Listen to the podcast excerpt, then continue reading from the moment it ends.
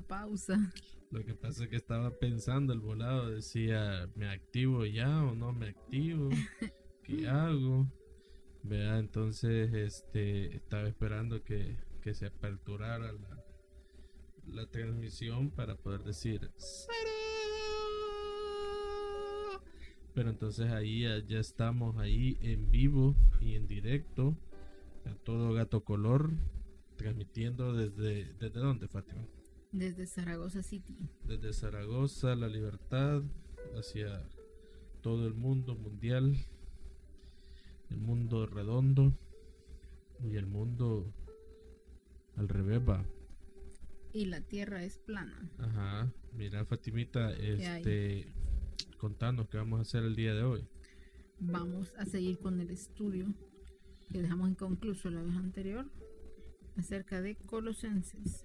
Vamos a estar hablando acerca de, de la identidad de Cristo, pero primero quiero ver qué está haciendo este Willy, que escucho que está mordiendo algo. ¿Qué estás haciendo, Willy?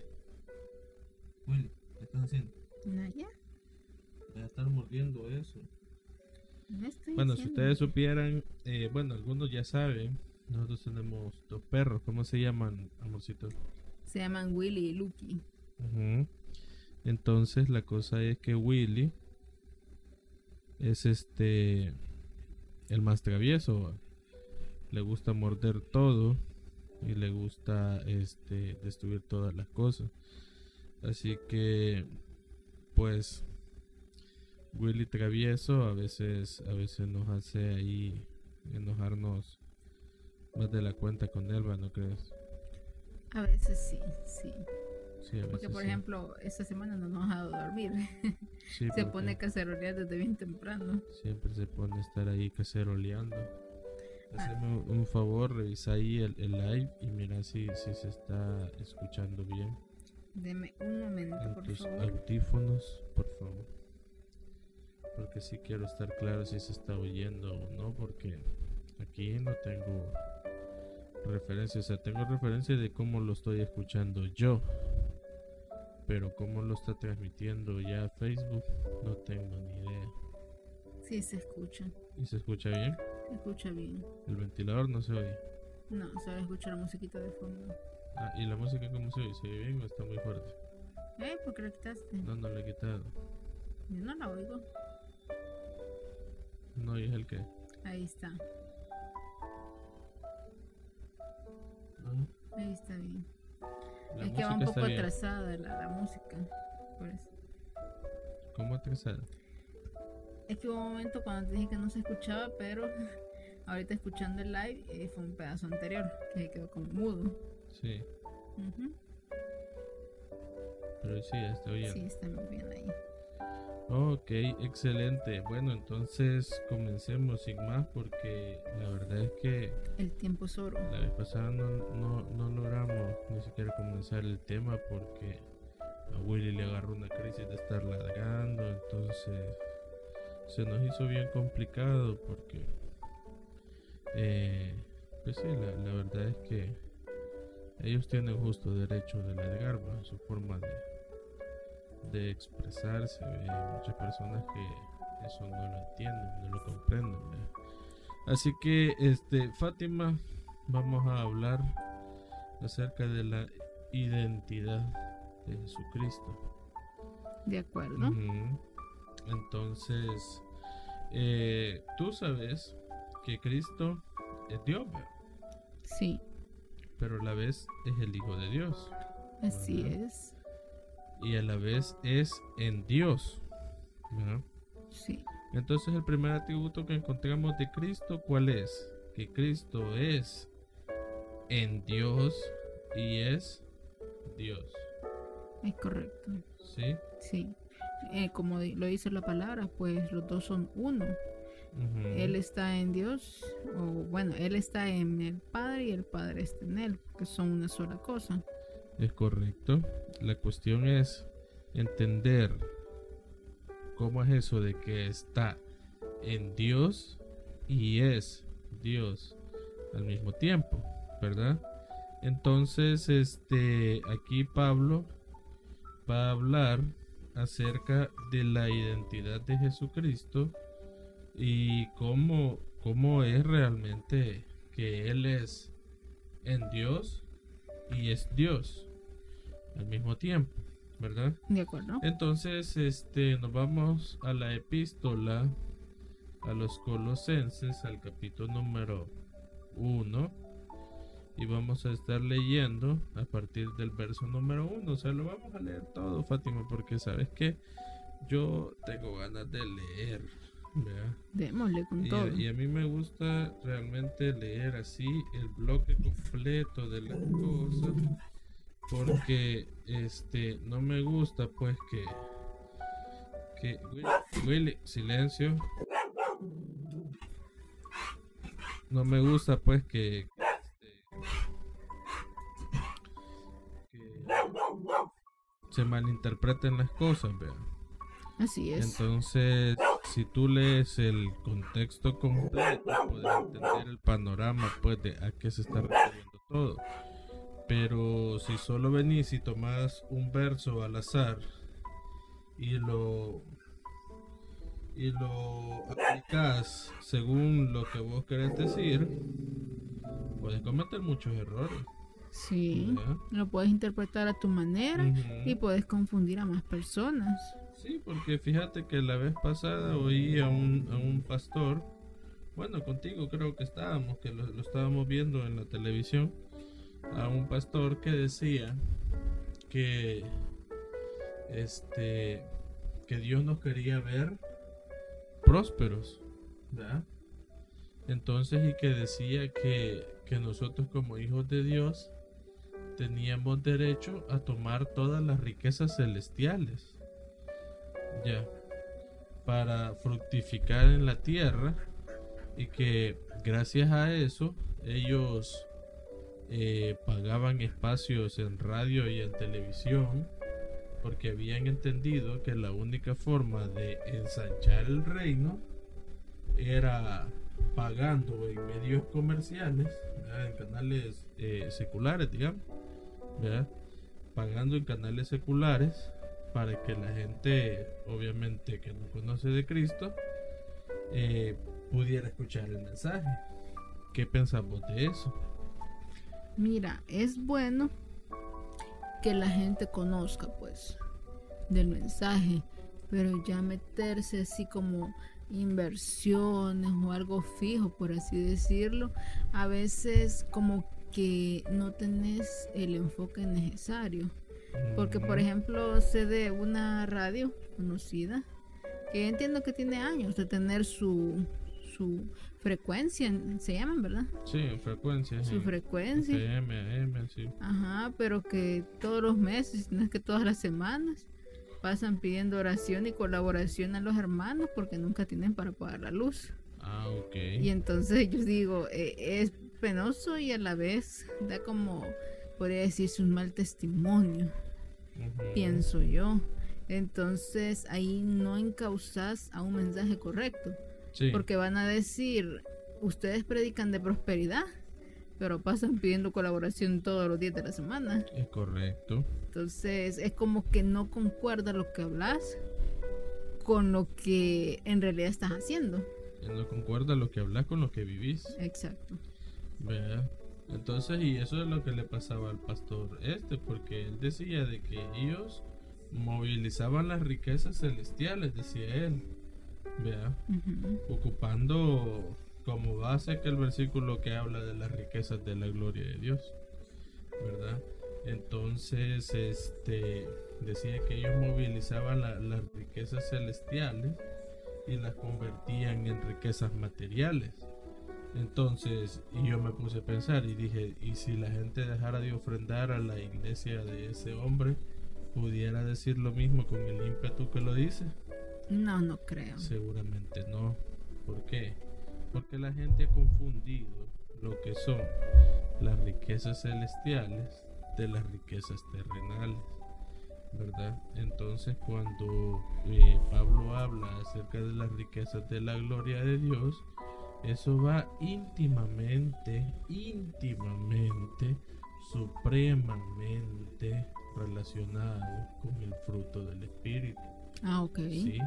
No pueden haber riquezas de la gloria de Dios si primero no ha habido un fruto del Espíritu. Oí bien, fruto, no regalo, es decir, no don. Que la gente dice, no, pero es que yo ya tengo el don de lenguas, así que yo ya tengo al Espíritu Santo. Ok, entonces ahí anda Rambo, saca la bazooka y bota la casa. Pero cuando llegas a tu casa, no tenés para comer. ¿Vea? Pero en la iglesia vos estuviste hablando de prosperidad. ¿Y por qué no se manifestó esa prosperidad en tu casa? Por lo mismo, porque no vivís.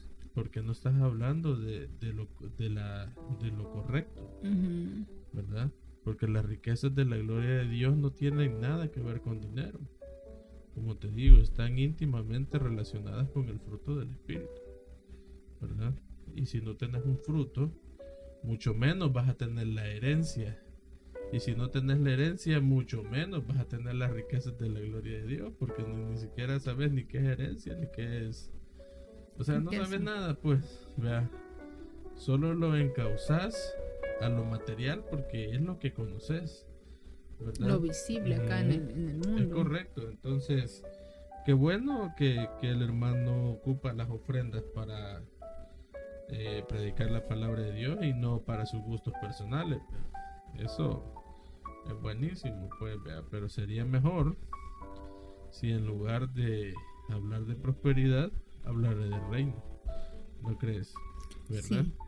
Bueno, entonces luego de esa introducción vamos a comenzar con el estudio y vamos a leer a partir del verso número 1 en Colosenses 1, ¿verdad, mi amorcito? Así es. Ok, entonces comencemos, léalo por favor. Vaya, Yo la Colosenses, detengo cuando sea necesario. Dele. Colosenses 1, versi- verso 1. Pablo, apóstol de Jesucristo por la voluntad de Dios, y el hermano Timoteo, a los santos y fieles hermanos en Cristo que están en Colosas. Gracia y paz sean a vosotros, de Dios nuestro Padre y del Señor Jesucristo. Siempre orando por vosotros, damos gracias a Dios, Padre de nuestro Señor Jesucristo habiendo oído de vuestra fe en Cristo Jesús y del amor que tenéis a todos los santos, a causa de la esperanza que os está guardada en los cielos, de la cual ya habéis oído por la palabra verdadera del Evangelio, que ha llegado hasta vosotros, así como a todo el mundo, y lleva fruto y crece también en vosotros. Desde el día que oísteis y conocisteis la, la gracia de Dios en verdad, como la habéis aprendido de Epafras, nuestro consiervo amado, que es un fiel ministro de Cristo para vosotros, quien también nos ha declarado vuestro amor en el Espíritu.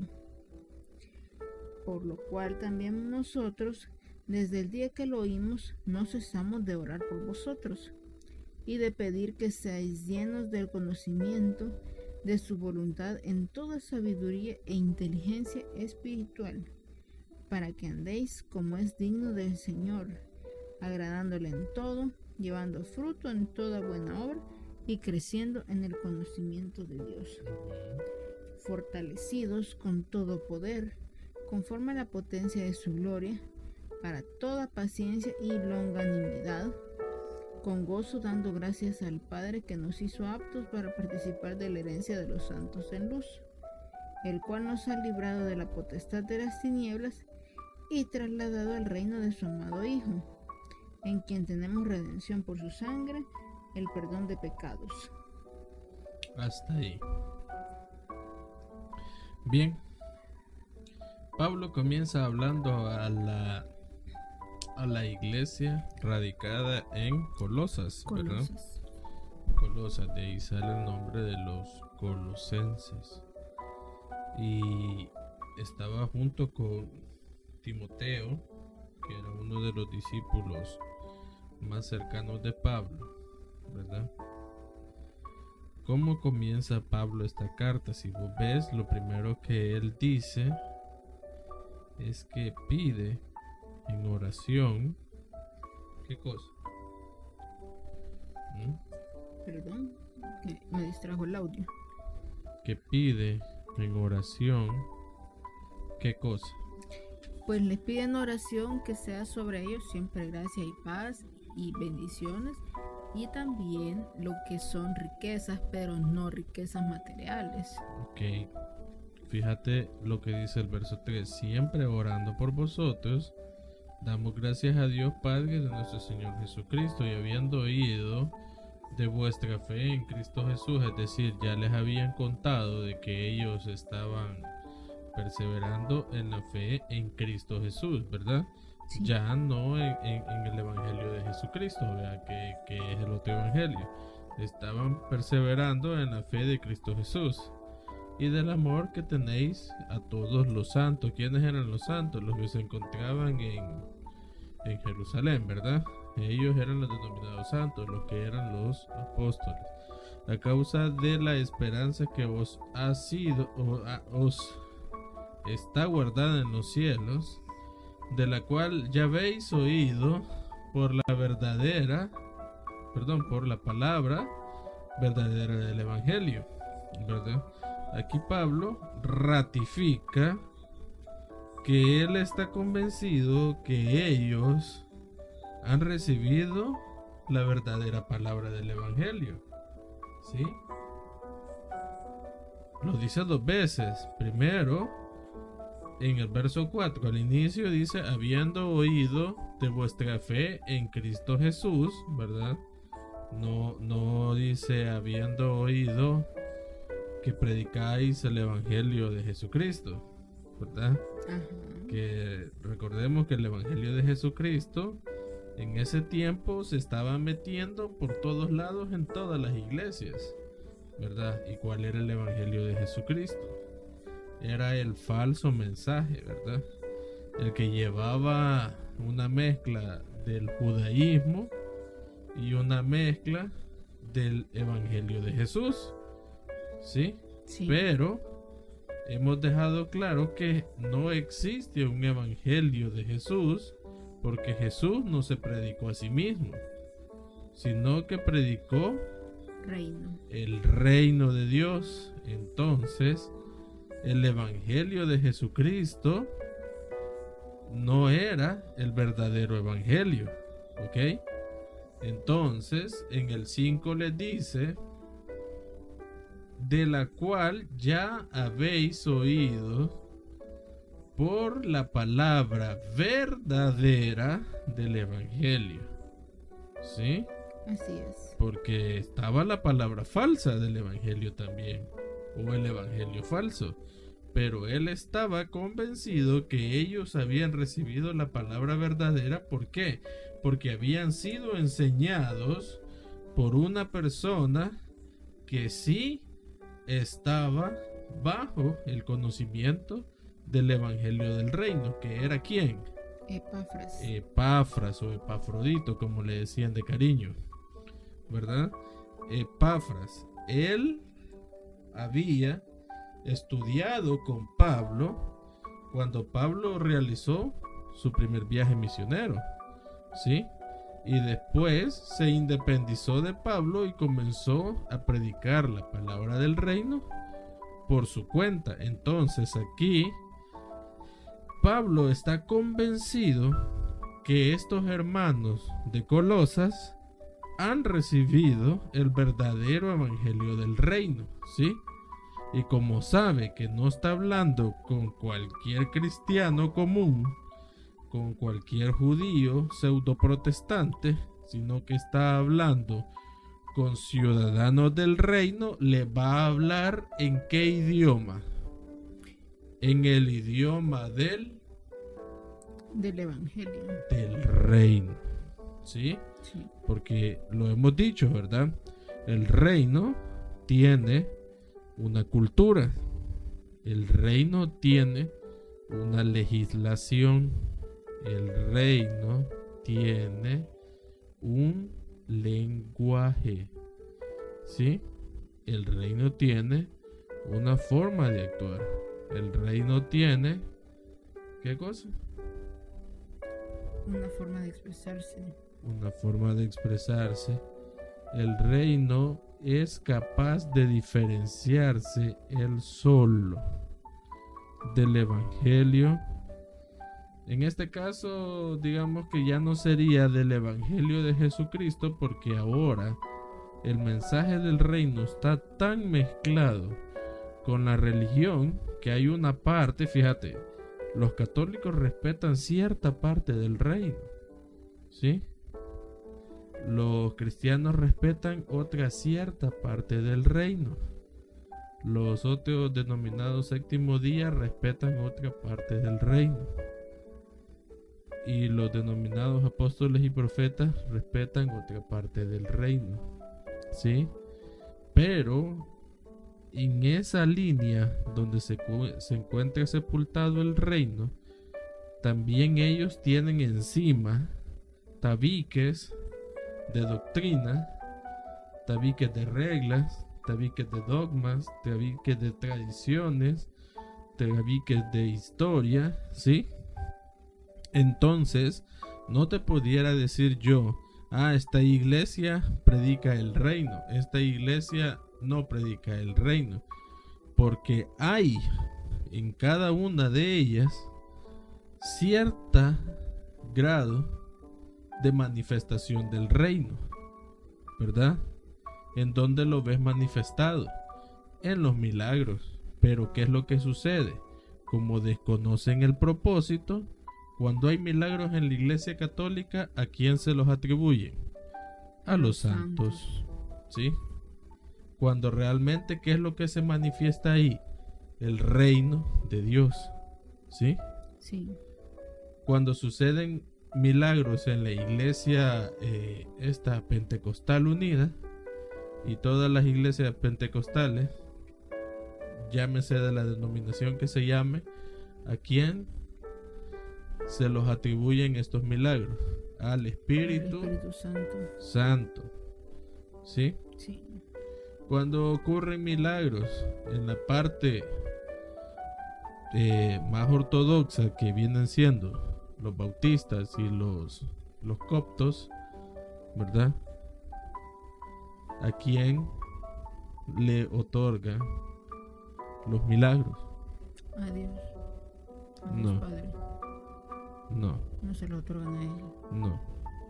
Se los otorgan a la sabiduría que tienen en la palabra.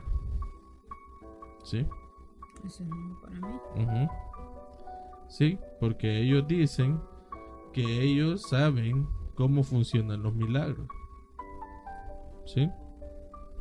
Ellos no creen que los milagros funcionen por obra del Espíritu Santo, ni tampoco por obra de los santos, sino que ellos creen que el Cristo de la Biblia o de las Escrituras, como le llaman, es quien les otorga los milagros. ¿Verdad? Pero no el Cristo vivificado, sino el Cristo que está en la letra. Y que al conocer ellos más de Cristo, aprenden más acerca de sus milagros y de su reino. ¿Sí? Entonces, cada una de estas personas conocen de forma distinta el reino. Pero aquí Pablo va a hablar con entendidos del reino. ¿Sí? No va a hablar con neófitos, no va a hablar con, con personas principiantes. Sino que aquellos con los que sí está bien fundamentado. Sí, y es bien distinta la forma en cómo habla con ellos a cómo habla con con los este con los de Jerusalén, los hebreos. ¿Vean?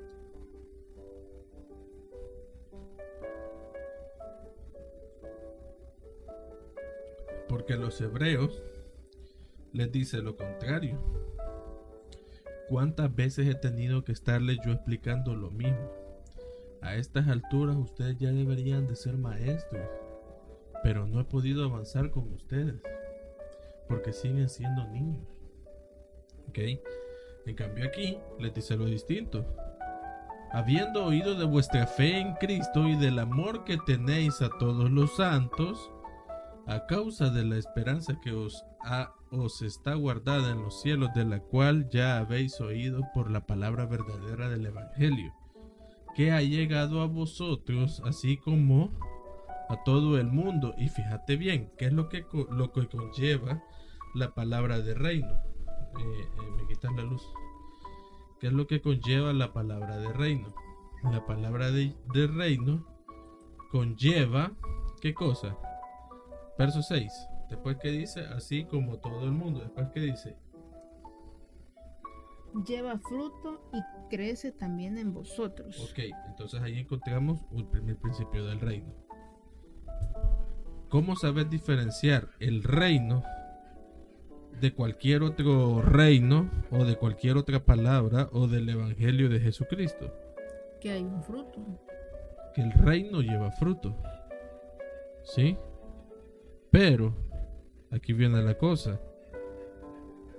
El Evangelio también lleva fruto.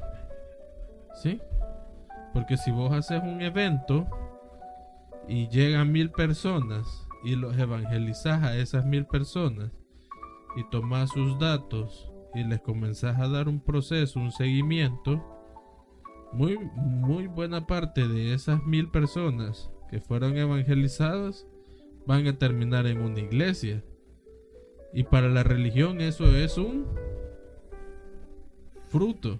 Es un fruto, fruto material. Es un fruto. ¿Por qué? Porque lograron que pecadores se arrepintieran y vinieran al Evangelio.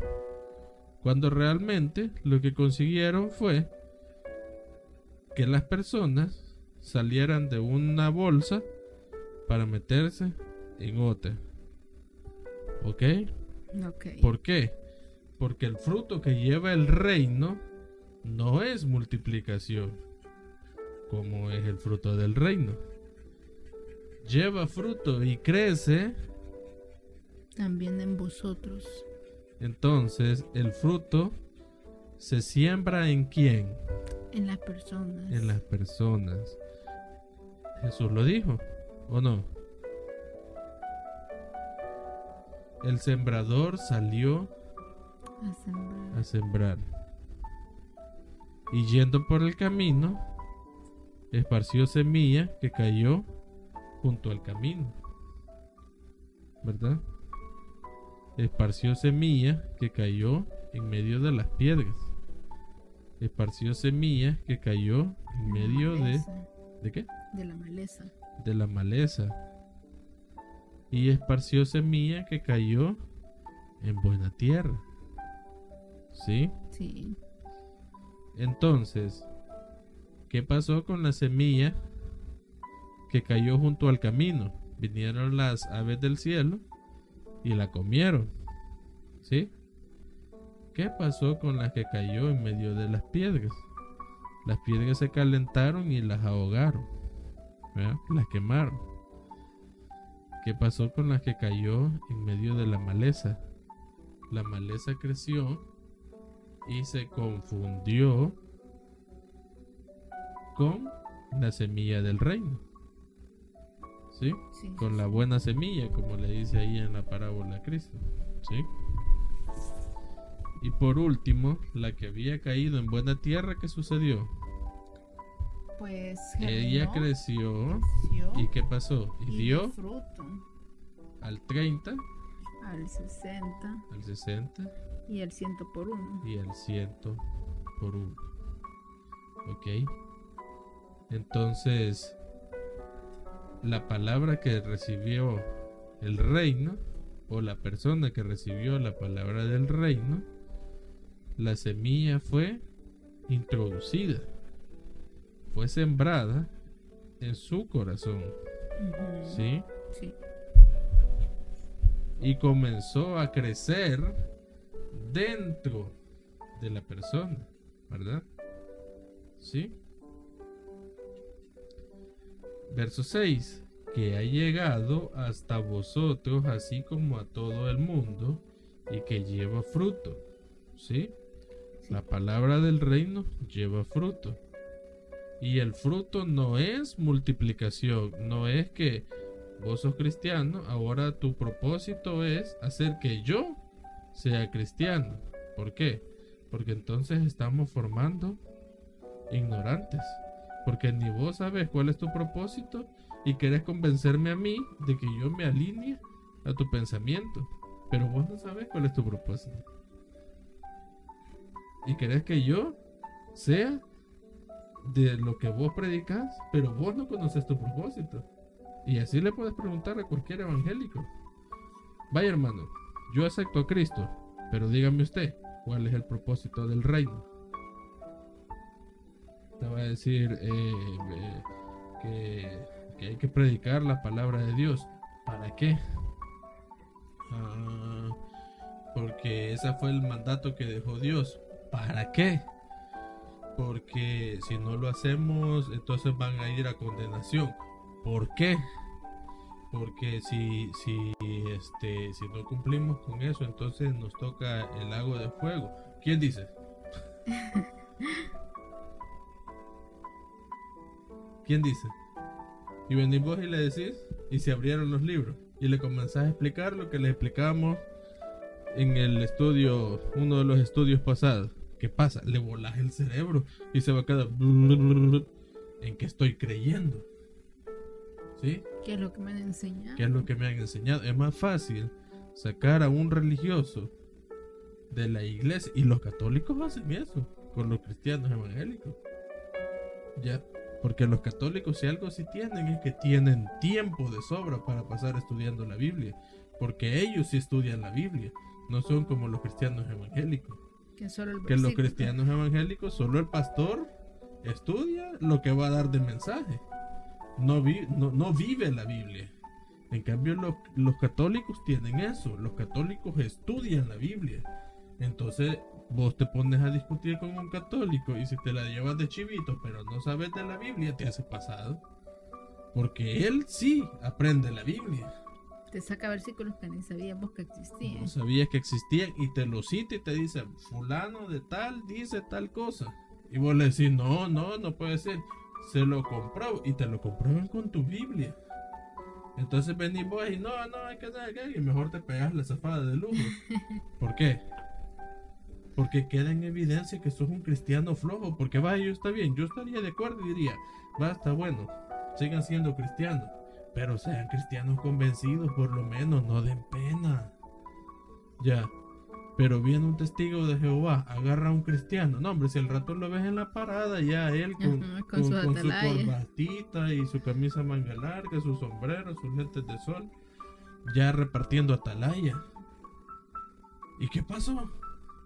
No tenía fundamento. Porque no hay fundamento. Ellos son los que caen en medio de qué? De las piedras. En medio de las piedras. No se logran agarrar a nada porque ¿a qué se van a agarrar? Ya, porque los meten a la religión y lo que les enseñan a hacer uno más del montón.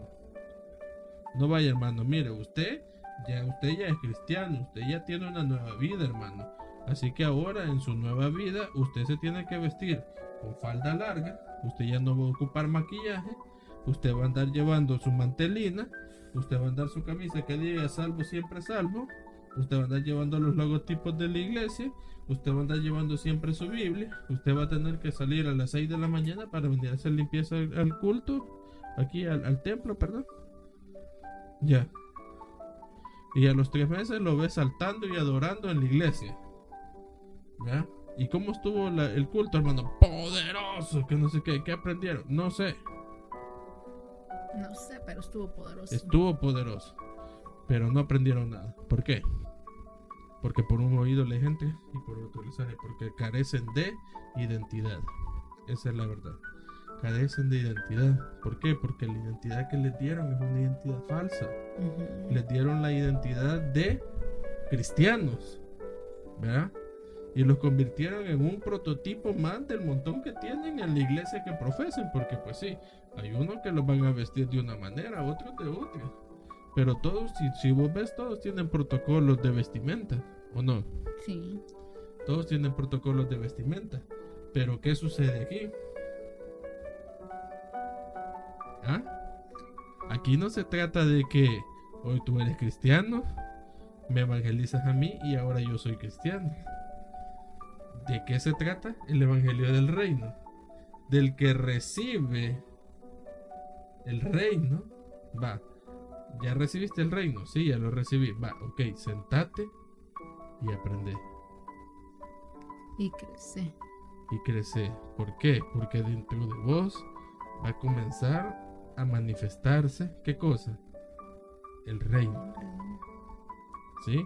Sí, sí, sí. Y cuando ya dentro de vos el reino haya crecido lo suficiente que vos hayas llegado a la plenitud, y vamos a llegar a esa parte. Imagínate, solo estamos con la, con la Con la entrada. introducción. Ni siquiera hemos llegado hasta donde está Jesucristo. Estamos en la entrada.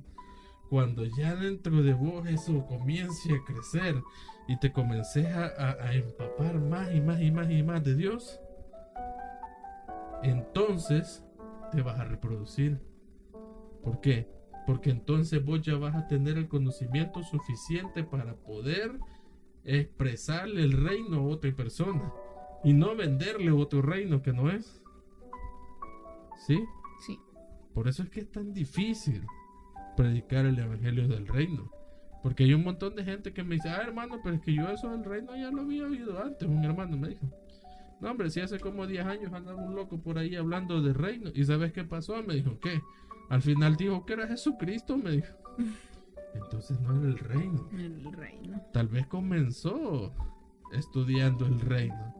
Pero como te he dicho, en el afán del saber, si vos te desvías y te vas por las cosas materiales, te vas a terminar perdiendo. Así es. ¿Sí? Hay que tener mucho cuidado con eso. ¿Por qué? Porque el evangelio del reino te va a traer prosperidad. ¿Sí? Pero no porque porque así sea o así está escrito, es que así es con todo. Hacer la voluntad de Dios y vas a ser bendecido en todo. ¿Sí? Pero ¿qué dijo Cristo? No, no vayáis en pos de lo material. ¿Verdad? No hagan tesoros En la tierra. en la tierra, donde el hollín y la polilla corrompen, ¿verdad? Mejor hacer tesoros en los cielos, Así es. ¿ok? Entonces, el reino comienza a crecer en vos y cuando vos ya estás listo, apto, preparado para poder esparcir el reino a otra persona, entonces lo vas a hacer. Pero no voy a ser yo el que te va a decir, Fátima, ya vos ya estás lista, anda a predicar. ¿Quién va a ser? El Espíritu Santo. El Espíritu Santo cuando te lleve a ti a estar en la plenitud de... En la plenitud de Cristo. Es correcto y más adelante lo va a decir, verso 7. Diga.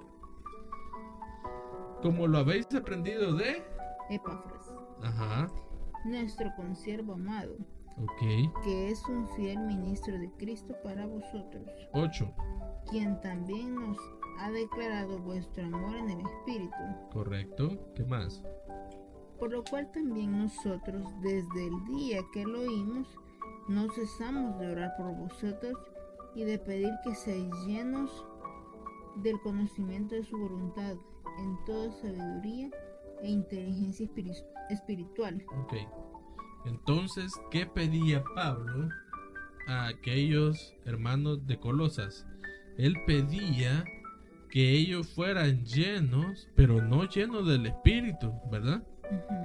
Sino de qué? Del conocimiento. Del conocimiento de su voluntad, es decir, del propósito. del propósito. ¿Sí?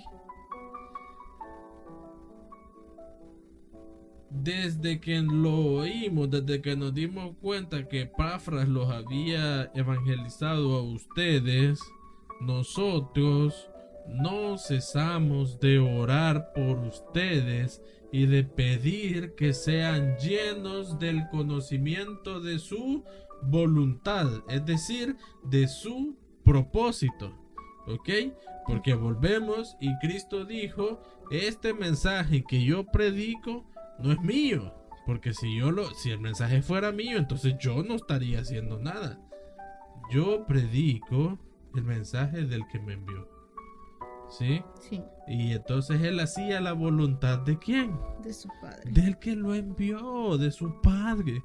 Entonces, Pablo dice, desde que nosotros nos enteramos que ustedes habían eh, escuchado acerca del reino, no cesamos de orar por ustedes para que sean llenos de la voluntad, de- del conocimiento de su voluntad, en toda sabiduría y, e inteligencia espiritual. ¿Ok? Él no oraba para que creciera en ellos el Espíritu Santo. No oraba para que viniera el Espíritu Santo a poseerlos a ellos. No oraba para que ensancharan el reino.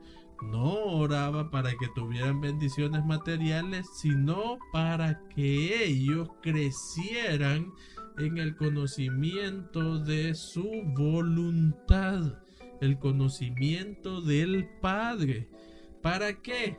Verso 10, para que anden como es digno de él, Señor, agradándole en todo. Y ahora sí, fíjate cómo viene ya. Yo, lleno del conocimiento del Espíritu. No, lleno del conocimiento del Del conocimiento de- del padre. del Padre. Lleno yo, ya infectado completamente del propósito de Dios, entonces llevo fruto en qué? En En- toda buena obra. Entonces sí, todo lo que yo haga va a ser prosperado. ¿Por qué? Porque yo ya crecí en el conocimiento del Del padre. del Padre. Entonces, ahí lo dice, agradándole en todo, llevando el fruto, llevando fruto en toda buena obra y creciendo en el conocimiento de... De Dios. Te estoy mintiendo. No. ¿Qué les está diciendo Pablo a ellos?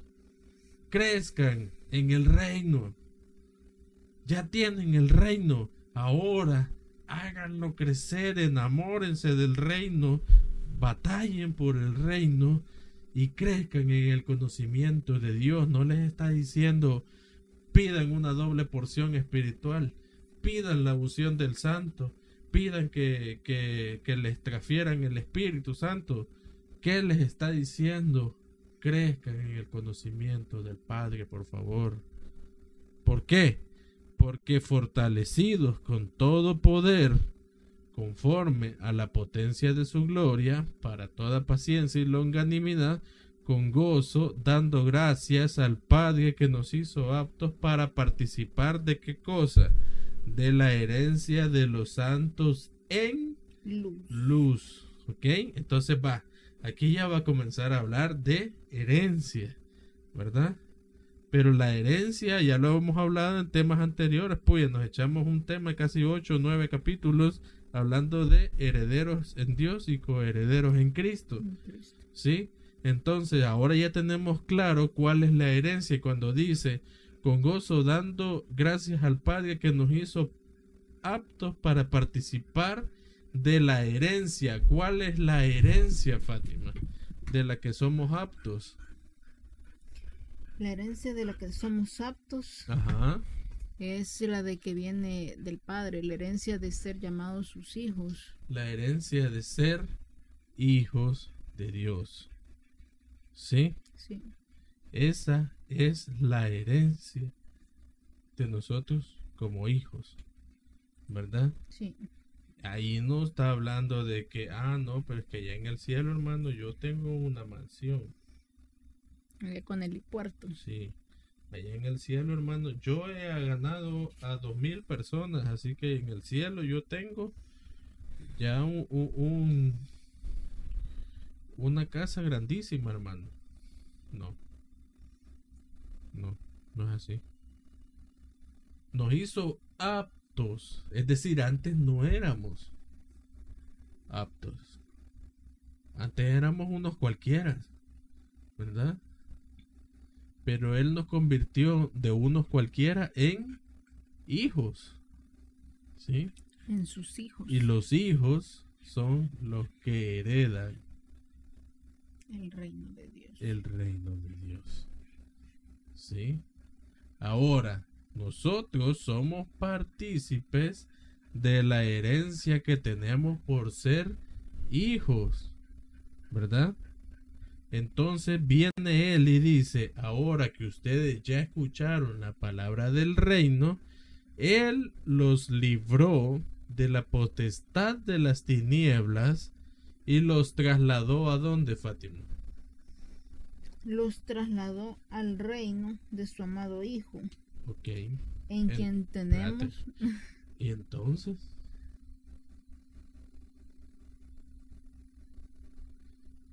En la religión, tres meses y ya andas, Rambo saca la bazuca tres meses y andas este votando gente tres meses y ya te puedes todos los himnos del ignario tres meses y ya tenés el mismo lenguaje religioso porque los trasladaron de un mundo de perdición a dónde a una Religión. Religión. Pero Cristo no hizo eso. Y el conocimiento del reino, ¿qué hizo? ¿Qué causó? El ya, pero todavía no. ¿Qué hizo? Ahí está. Te libró de la potestad de...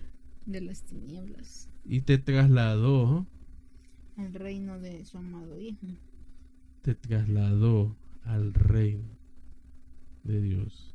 ¿Sí? El ya, pero todavía no. ¿El reino existe? Sí. ¿Desde cuándo? Desde siempre. Desde siempre. Lo vimos, ¿verdad? ¿Qué le dijo Jesús a los fariseos? Desde antes de Abraham, yo soy. ¿Sí? ¿Y qué dijo Pablo? Adán era figura del que había de venir. Entonces, ¿quién era primero? ¿Adán o Cristo? Era Cristo. Era Cristo. Entonces el reino existe desde desde siempre. Desde siempre. Porque si Cristo existe desde siempre, el reino existe desde siempre. Pero no vivíamos en el reino, no entendíamos el reino, no conocíamos del reino, no sabíamos nada del reino, porque estábamos en la potestad de las tinieblas. tinieblas. Al recibir la palabra del reino, se nos quitó de nosotros la mentalidad pecaminosa que teníamos y fuimos trasladados al reino de su amado Hijo. Hermano, pero si yo sigo viviendo aquí en El Salvador en una casa de interés social, ¿cómo usted me viene a decir que que yo fui trasladado al reino? Si a mí todos los meses me cobran alquiler, hermano, y si no pago, me echan de la casa. ¿Y cómo voy a vivir en el reino si a veces no tengo ni para pagar la casa? Entonces vos no vivís en el reino. exacto. ¿Por qué? Porque el reino no es después. El reino es ya. ¿Verdad? Ya está aquí. El, reino, el reino es ya. ¿Por qué? Porque fuiste trasladado de la potestad de las tinieblas al reino. ¿De quién? De Cristo. De Cristo. Y si Cristo murió en la cruz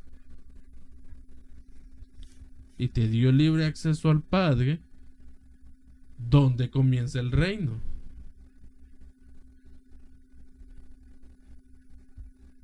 ¿Mm? El reino comienza desde nosotros, Correcto. desde acá. ¿Quién tiene que vivir en el reino? ¿Yo o tú? Yo mismo. Tú. Sí. Cada uno de nosotros tiene que vivir Tú en el reino. tienes sí. que vivir en el reino. Pero ¿qué te, qué te estaba diciendo ahí Pablo? Oigan, ustedes recibieron la palabra del reino, ¿verdad? Sí. Sí. Ahora hagan crecer el reino en ustedes. Germinar dentro de No anden, nosotros. no anden pensando comprar edificios. No anden pensando en comprar espacios en la radio. No anden pensando en comprar espacios en la televisión. Eso no es reino. Hagan crecer el reino en ustedes y cuando el reino esté cre- creciendo en ustedes, cuando el reino esté en plenitud en ustedes, entonces ustedes se van a poder multiplicar y vas a poder parir a otra persona. ¿Verdad? Pero necesitas qué cosa? Que vos crezcas en el reino. Hagan crecer el reino donde ustedes. Por eso Pablo les dijo, yo oro para que ustedes tengan conocimiento del Padre. A mí no me interesa que ustedes conozcan 10 pasos para ser felices. No me interesa que ustedes se puedan la Biblia de memoria. No me interesa que ustedes vayan a todos los cultos que hacen en, en la religión. No me interesa eso. Me interesa que ustedes se encuentren en el reino y lo sigan.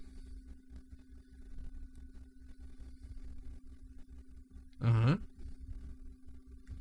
Hagan crecer el reino en ustedes. Porque si hacen crecer el reino en ustedes, ¿qué va a pasar?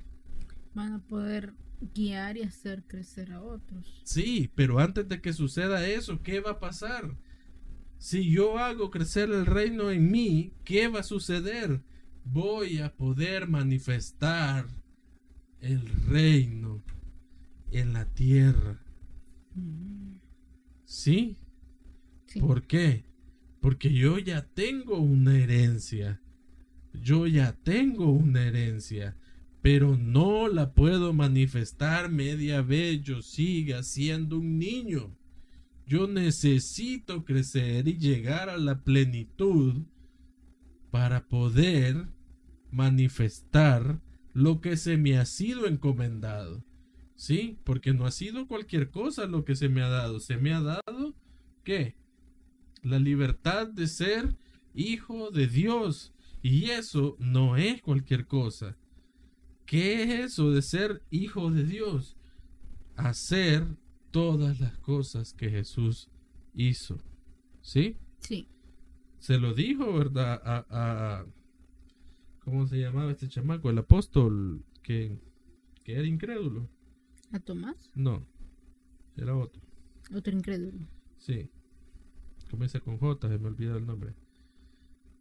El que le dijo, porque te dije que te vi debajo de la higuera, ¿me crees?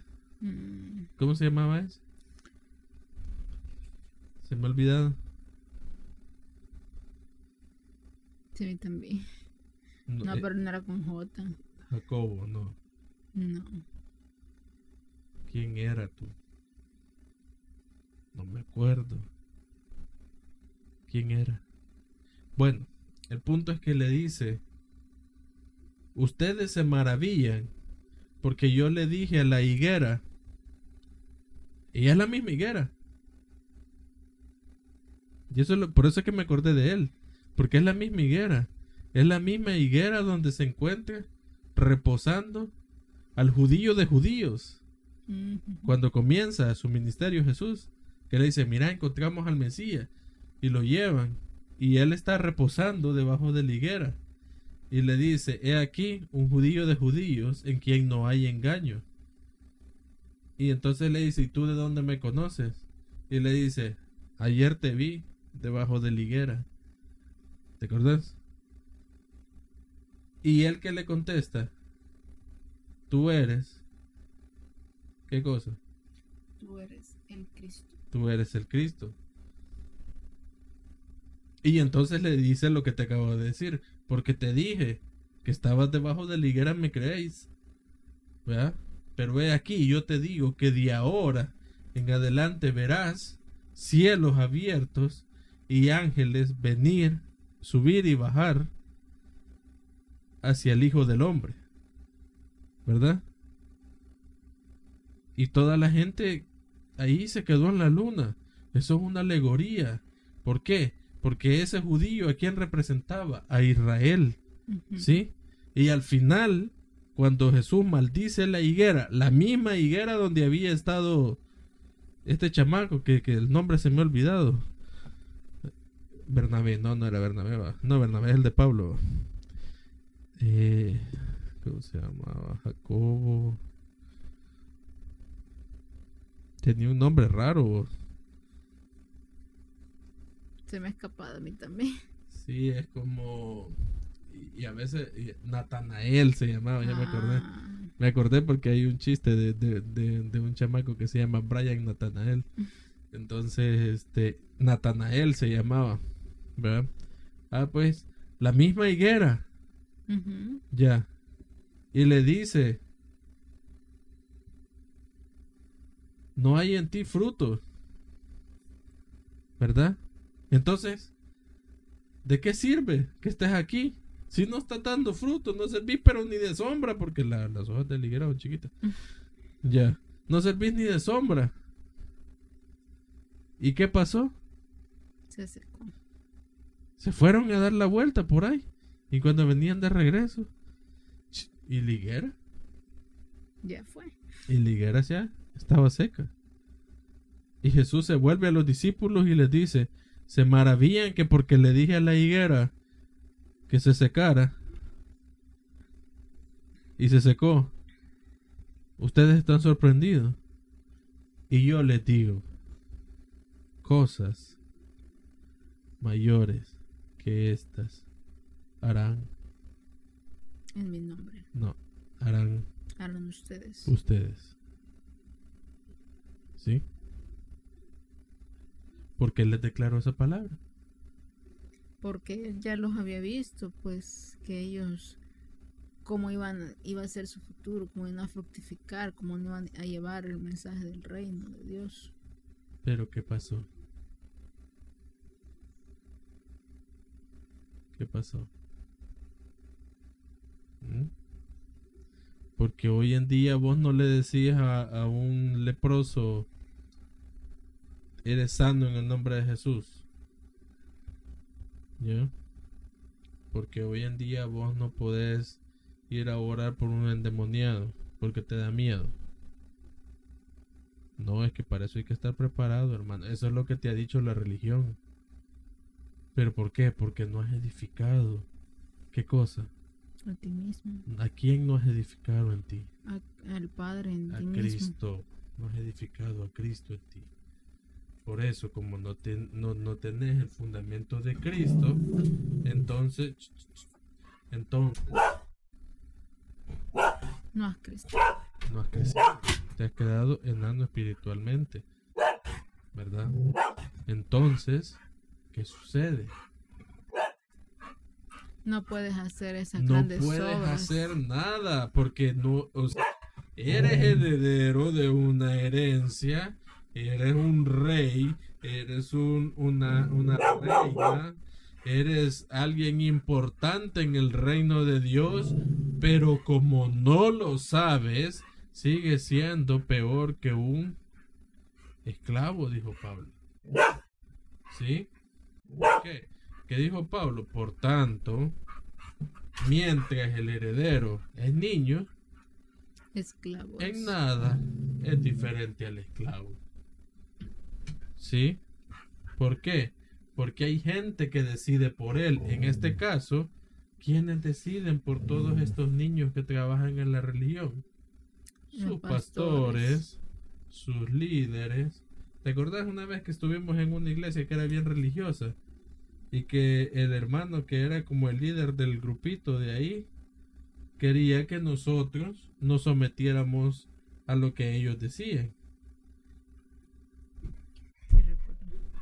¿Te acordás? Sí. Y el, Señor se enojaba porque nosotros no hacíamos lo que él decía. Pero ¿qué era lo que él quería que nosotros hiciéramos? Que llegáramos temprano a hacer limpieza de la iglesia, Que, estuviéramos que en todo en todos los cultos, que estuviéramos diezmando y ofrendando. Entonces, ¿qué era lo que él quería? ¿Someternos para qué? Para extorsionarnos. ¿Ok? Y cuando nosotros vimos eso y les dijimos, eso no es así, ¿qué sucedió? Se enojaron, váyanse de aquí porque me van a arruinar el negocio. Las cosas como son. Y todavía me dijo, yo creí que usted era diferente, hermano. Y yo le dije, lo mismo pensé de usted.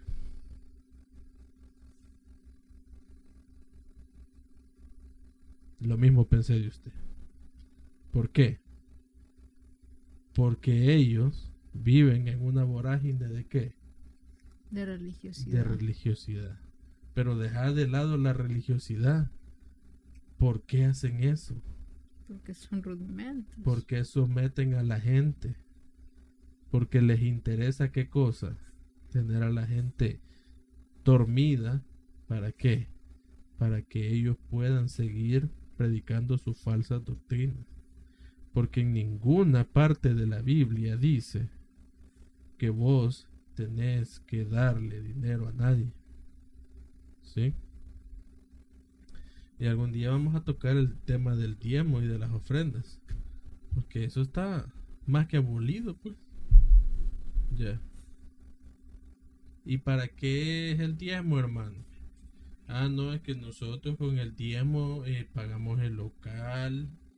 Eh, nosotros con el diezmo eh, ayudamos a los pobres. Y si, y si vas y das el dinero de un solo al pobre, ¿no lo estás ayudando? No, hermano, pero es que tiene que pasar por la iglesia. ¿Por qué? Eh, porque el dinero va a ser santo si pasa por la iglesia. No, es que lo que pasa es que los pastores saben quiénes tienen más necesidad. Ah. Pero don fulano tiene necesidad y él nunca le han dado. Yo siempre veo que le dan a los mismos. Ajá. No, hermano, es que como, acuérdese que van por orden de prioridades. Ya como nos dan poquito dinero, ya para él ya no alcanza, hermano. ¿Qué sucede ahí? ¿Son malos administradores? ¿De qué cosa? De lo que estas personas le dan. Mm, ¿Y sus sucede? Y esa es otra gran deuda que eso, eso- esos chamacos tienen que pagar todo eso. Porque eso es lo peligroso. Porque ellos van a tener que pagar todo eso. Por todo eso le van a dar cuentas a Dios. ¿Verdad? Por las malversaciones de fondos que hicieron. ¿Por qué? Porque cuando, qué raro que cuando la iglesia crece, el pastor tiene un vehículo del año, pero las sillas siguen siendo las mismas sillas chucas, agujeradas y, y, y feas. Es que no alcanza para eso, pero si alcanza para comprarle un carro nuevo al pastor. No, hermano, pero que él predica la palabra de Dios, él tiene que verse bien para que más gente siga viniendo y, y- y- esto crezca. Entonces, ¿qué es lo que estamos predicando? ¿Qué estamos vendiendo? ¿Mm? ¿O a quién estamos predicando? A Cristo no. No. Ya, porque Cristo les dijo, sean ligeros de equipaje, no estén llevando nada. No te fijas que siempre que me pongo a hablar de esto, ya cuando ataco así seriamente la religión, este perro se pone a ladrar. Sí. Este perro es religioso. religioso. ya. Este perro allá en el tabernáculo quizás lo, lo evangelizaron. Quizás. Allá aceptó a Cristo. Mira el otro como es apóstol. Bien Ah, sí. El apóstol no molesta. Este que le agarra estar fregando. Pero algún día se va a convertir. Sí, reprendo este perrito, espíritu de Satanás que tiene este perrito. Sí, siempre. es Espíritu mismo. religioso. ¿No te has fijado? Siempre que le doy duro a la religión, este se enoja. Sí. ¿Mm? Instrumento de Satanás. Pero mira, como ya lo reprendí, ya se quedó callado. Y así no, ya no me regañe. ¿Mm? Perrito religioso. ¿Qué pasó? ¿Quieres ir al diezmo? ¿Ah? Dámelo aquí a mí. Yo lo voy a administrar mejor. Y me da la, la 10. 10 croquetas. 10 croquetillas. Toma la décima parte. Pues sí. ¿Qué tal eso? Difícil. ¿A quién están predicando? Una falsa doctrina, la verdad. Mira. Es manipulación. Manipulación. Hermano, si usted quiere ser bendecido, venga todos los domingos al culto, sirva, gane almas. Pacte con Dios. Pacte con Dios. Y ya va a ver cómo todo se resuelve en su vida, hermano. Y yo así, ¿en qué pacto? Ya, sí, porque en el nuevo pacto ya Dios no pacta con hombres. ¿En cuál pacto?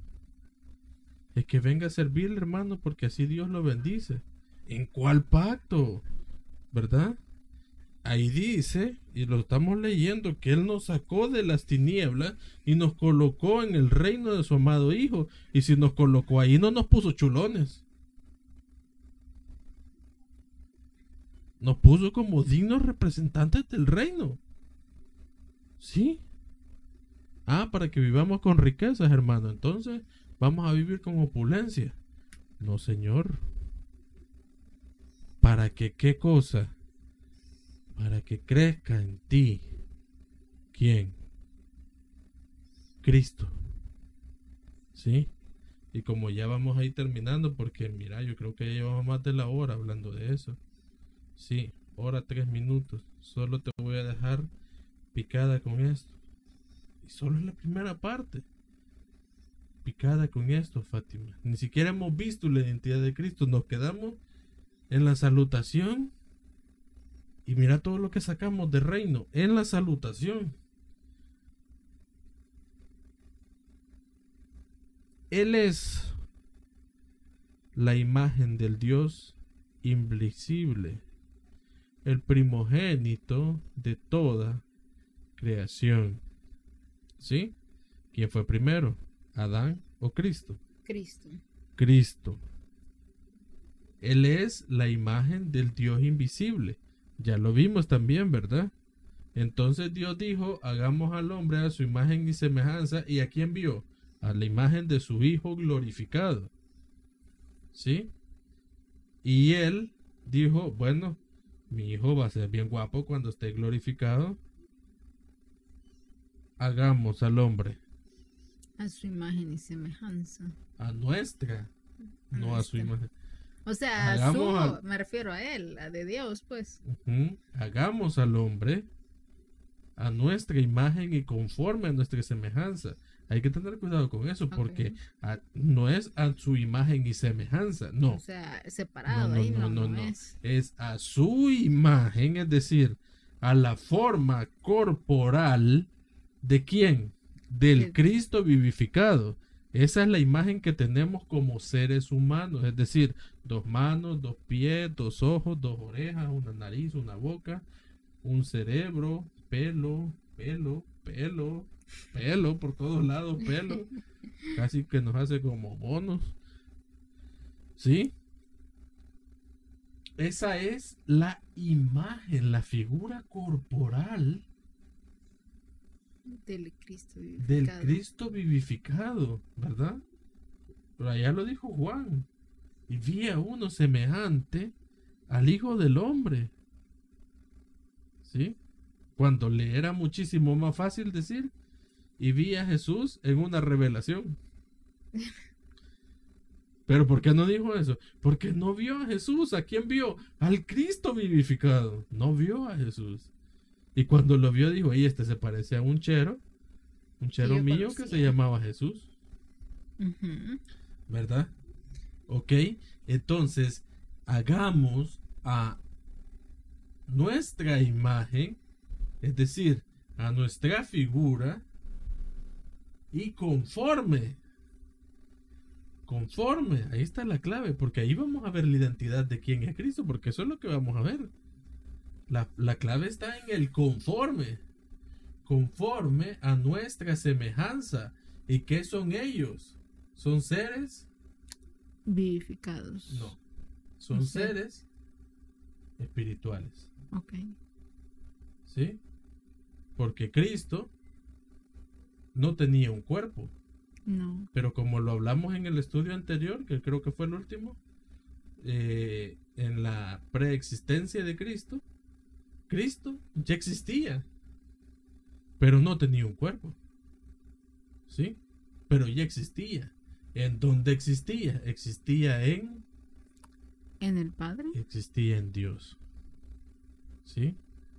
Pero no tenía cuerpo. Ahora nos vamos a Juan, cuando comienza Juan. En el principio, ¿qué dice? Era el, El verbo. Espíritu de Dios. ¿En el principio qué? Era el verbo. Era el verbo. Y el verbo, Era Dios. el verbo estaba con Estaba con Dios. y el verbo era Era Dios. era Dios. ¿Quién era el verbo? Era Cristo. Cristo. ¿Quién era Dios? El Padre. Y más abajo dice, y el Espíritu de Dios Se, se movía sobre la faz de las aguas. Padre, Hijo y Espíritu Santo. Y cuando dijeron hagamos, en el principio era Cristo. Pero Cristo era en el Padre. Pero el Padre y Cristo eran Dios. ¿Ya? Por eso es que el tema anterior era herederos en Dios, coheredero con Cristo. ¿Por qué? Porque éramos herederos de la herencia celestial que nos había dado Dios, que es ser llamados hijos de Él. ¿Sí? Pero tenemos una segunda herencia. ¿Con quién? Con, Con Cristo. Cristo. ¿Y cuál es esa segunda herencia que tenemos con Cristo? El de estar con Él en el reino. Es correcto. El haber sido trasladados del reino de las tinieblas al reino celestial. ¿Sí? Y como lo dice ahí Pablo, fuimos puestos juntamente con Cristo en lugares celestiales. Esa es la coherencia que tenemos con Cristo. Amén. ¿sí? Hemos sido herederos de Dios, ser llamados hijos de Dios, pero no solo llamados, ser hijos de Dios. Y la coherencia es estar juntamente con Cristo en lugares celestiales. Es decir, que nosotros tenemos derecho a todo lo que tiene derecho Cristo por ser el Hijo de Dios. ¿Sí? Nosotros no estamos ni abajo de Cristo ni arriba de Cristo. No estamos ni a la derecha de Cristo ni estamos a la izquierda de Cristo. Estamos juntamente con Cristo en lugares celestiales. ¿Sí? Sí. Entonces dice Dios, hagamos al hombre conforme a nuestra imagen, es decir, conforme a todas las cualidades que posee el Hijo de Dios vivificado, pero conforme a nuestra semejanza. ¿Y cuál era la semejanza de ellos? El Espíritu. ¿Sí? Porque ellos son seres espirituales. Ellos no son seres celestiales, porque el cielo no existe por ellos. Perdón, lo, lo dije mal. Porque el cielo no, o sea, ellos no viven en el cielo. Eso quise decir. Ya, porque te preguntan, ¿dónde vive Dios? En el cielo. Mentira. Ellos no viven en el cielo. El cielo vive por ellos. Porque ¿qué es lo que dice? Ahí en la Biblia está, dice, y el cielo es estrado de sus Pies. pies. O sea, Dios no vive en el cielo. No, Él vive en el tercer cielo, hermano. Puya, hacerle 20 pisos si querés. Y no vas a lograr llegar hasta donde Dios. ¿Por qué? Porque Dios no habita en ningún lugar. Dios habita en todo lugar al mismo tiempo. Está aquí, está ahí en la cabeza de ese chucho religioso. Está en todos lados. Sí. ¿Ok? Está en todos lados. Entonces el cielo no es la casa de Dios. ¿Sí?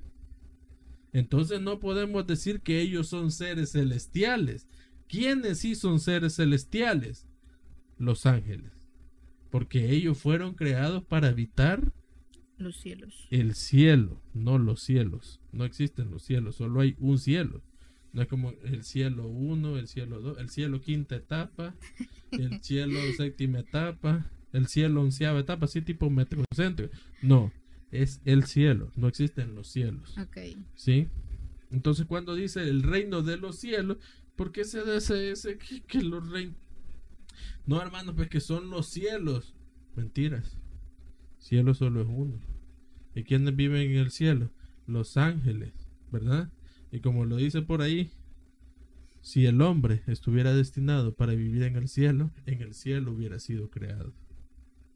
¿Sí? El hombre no fue destinado para vivir en el cielo, fue destinado para vivir en la, tierra. Entonces, ¿dónde fue creado?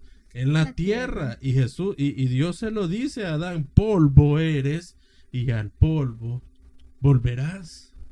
Que no se te olvide eso, que deja de estar pensando que te vas a ir algún día para el cielo. Hermanito religioso. Polvo eres y el polvo volverás. De aquí no se va nadie. ¿Por qué? Porque al cielo no puede entrar cosa inmunda. Hermano, pero es que y el rapto y que no sé qué. Y quieren que le siga dando palo con el rapto. Toda la gente que no entiende que no hay rapto. Hay segunda venida de Cristo, sí, pero no rapto. ¿Quién les ha hecho creer que se van a ir al cielo? Si el hombre hubiera sido destinado para vivir en el cielo, en el cielo hubiera sido creado. ¿Verdad? Entonces, hagamos al hombre según nuestra imagen, pero conforme a nuestra semejanza. ¿Y cuál era la semejanza? la esencia, lo que los habita a ellos, el espíritu. ¿Sí? Entonces dice que el hombre fue formado del polvo de la tierra, vino Dios y lo formó de lodo ahí, perfecto, hizo el prototipo del hombre y después sopló dentro de él un poco de su espíritu. Esa es la semejanza. Porque sopló en Adán parte del espíritu de él. ¿Sí? Porque él es el único que puede dar vida. Nadie más. Hoy en día dicen benditas las mujeres porque pueden dar vida. Las mujeres no pueden dar vida. Necesitan el esperma del hombre. ¿Sí? Porque yo no conozco una mujer que sea hermafrodita que pueda salir preñada solo porque sí. ¿Sí? Todos en la naturaleza necesitan a su complemento, tanto la mujer como el hombre. ¿Verdad? Porque van a decir, ay, es que este hermano bien machista, ya me metió en otro tema. Tanto la mujer como el hombre, ¿verdad? A Noé que le dijeron, hey Noé, mete dos de cada especie. ¿Verdad? Si son especies así un poquito, pues sí que vos sabes que, que las vas a necesitar en el futuro, mete cuatro vacas y cuatro toros, ¿verdad? Mete cuatro gallinas, mete cuatro gallos, ¿verdad? Mete más pero si son de especies que, que, pues sí, que, pues sí, no es que haya sido error que las hayamos creado, pero es que todavía estamos buscándoles el uso. Solo mete dos. Vea, solo para que digan que hay. Vea. Mete un macho y una hembra. Sí, porque sí fue. O sea, no metió dos de cada uno. Hubieron animales, porque eso es lo que pasa, porque no leemos. Hubieron animales que entraron más. Ya, todo lo que tenía que ver con la labor del ganado, todo, ellos entraron más. ¿Por qué? Porque de eso iban a vivir. ¿Sí?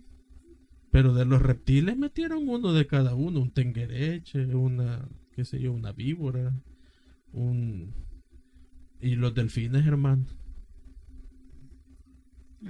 No, los delfines no los metieron. Que van a metiendo si uno se ahoga. Y los tiburones, hermano, y los cocodrilos, y la mara comienza a hacer un montón de ideas en la mente, ¿verdad? Sí. Pero ¿qué pasó? Todo necesita su complemento, ¿verdad? Por eso fue que después de que vio que el hombre le había quedado bien cachimbón y que era bueno para labrar la tierra y todas las cosas, dijo, hey, pero es que yo veo que, que él está bien triste porque mira, ve a la leona con su león, ve al tigre con la tigresa, con la tigresa del oriente. Willy, ¿qué estás haciendo? Mira, este Willy, aquí este cable. Este, ve a la tigresa con el, con el tigre, no lo puedo soltar porque es la... No, a ver, lo estoy jalando. Niño, sálvese así. Sálvese o pase, no sé qué es lo que quiere hacer. pero- Pues sí. El cocodrilo con la cocodrila. No vea. Oh, sí, sí hay machos. Sí, Hay tienen macho. que haber macho y hembra. Sí. No, es que igual la serpiente también hay macho y hembra. Que estaba en mi mente que la serpiente se procreaba sola, pero no, yo me acordé que no. Que sí, ahí las vi cuando están bañándose una con la otra. Ajá, pues sí. Y de repente lo ve y le dice, hey, mira, yo lo veo, estoy bien triste. oh". ¿Y ¿Le dijo a quién? Al Hijo y al Espíritu Santo, que en ese tiempo no era el Hijo y el Espíritu Santo, sino Era que los tres eran lo mismo. Y mira vos, ya viste. El Adán está bien triste. ¿Y qué le pasa? Yo no sé, pues que mira como ve que, pues sí, el gorila con la gorila. Y, y, y él no tiene pareja. Entonces dijo, no es bueno.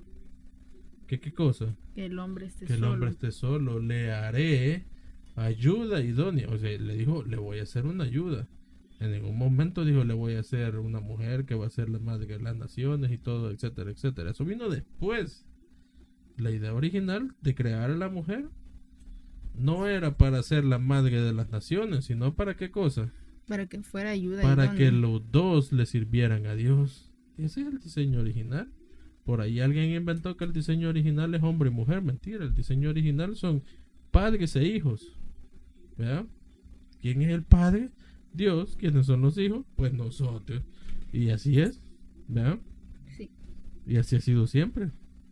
Porque yo la verdad no conozco un hijo sin un padre. Vea. Pues sí, porque me, me pueden decir, no, pues yo crecí sin, yo sé, yo crecí sin padre, hermano.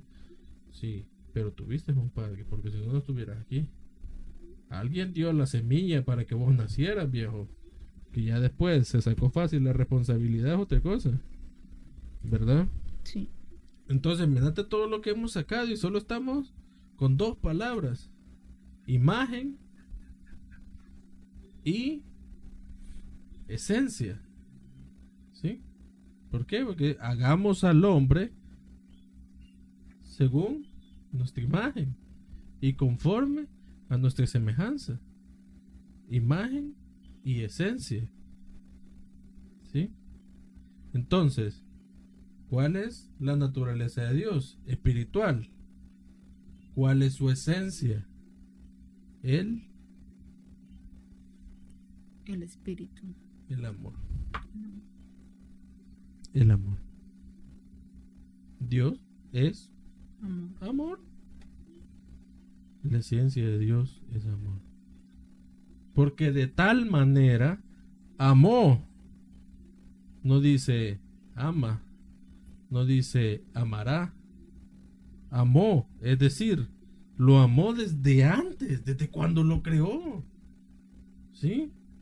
Porque de tal manera amó, amó Dios al mundo que dio a su Hijo. ¿Para qué?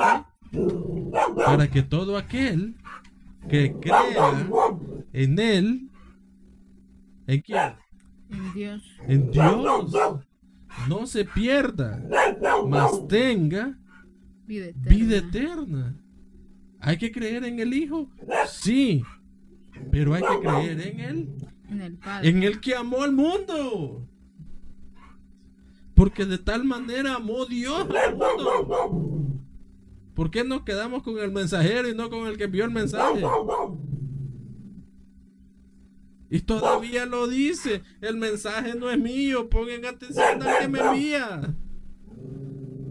Y nos quedamos repitiendo el mensaje del mensajero y no conocimos nunca al que escribió el mensaje.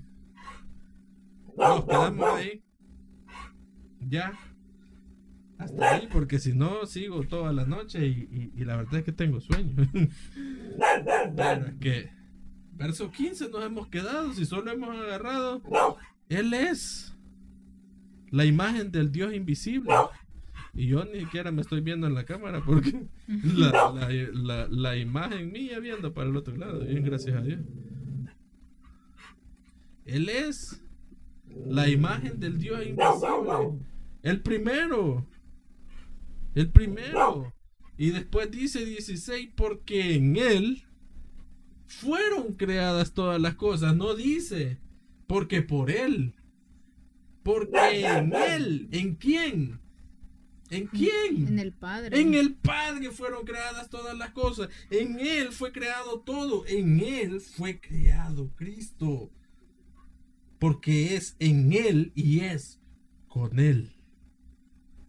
¿Sí?